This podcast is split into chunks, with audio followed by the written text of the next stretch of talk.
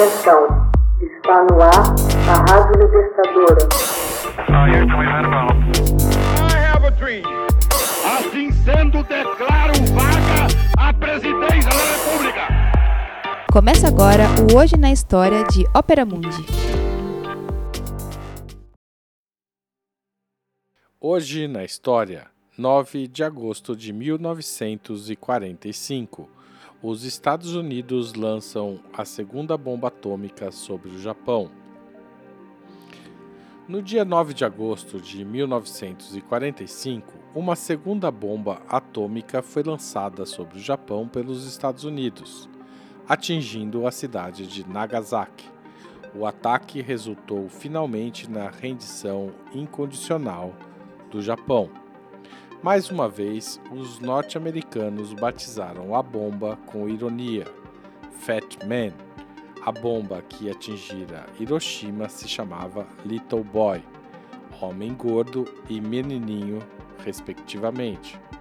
A bomba sobre Nagasaki matou cerca de 70 mil pessoas e deixou 25 mil feridas.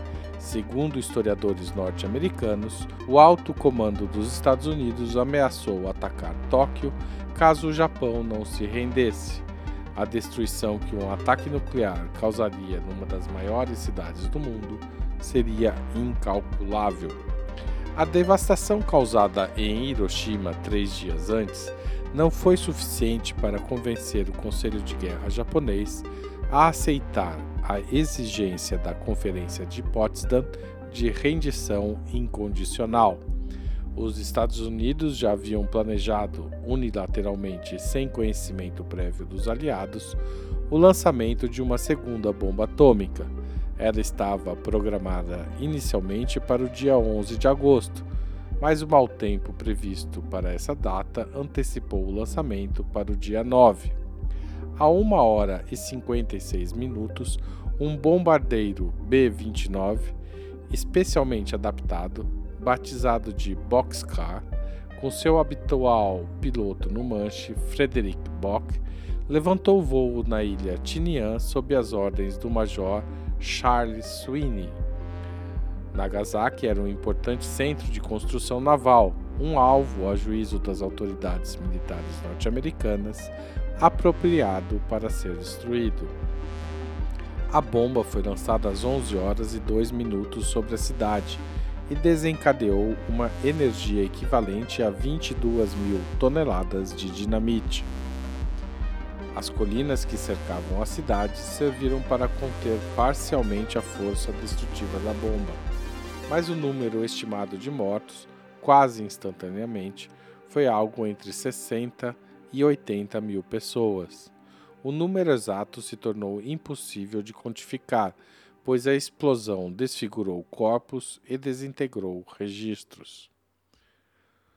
O general Leslie Groves, responsável pela organização do projeto que levou à explosão nuclear, chegou a alegar que outra bomba atômica estava disponível contra o Japão a operação só não teria sido colocada em prática por falta de necessidade. O imperador Hirohito reuniu-se com membros do Conselho de Guerra e declarou que a continuidade do conflito poderia apenas resultar na aniquilação do povo japonês. Assim, o imperador do país do Sol Nascente deu sua permissão para que fosse assinada finalmente a rendição incondicional que pôs fim aos conflitos da Segunda Guerra Mundial.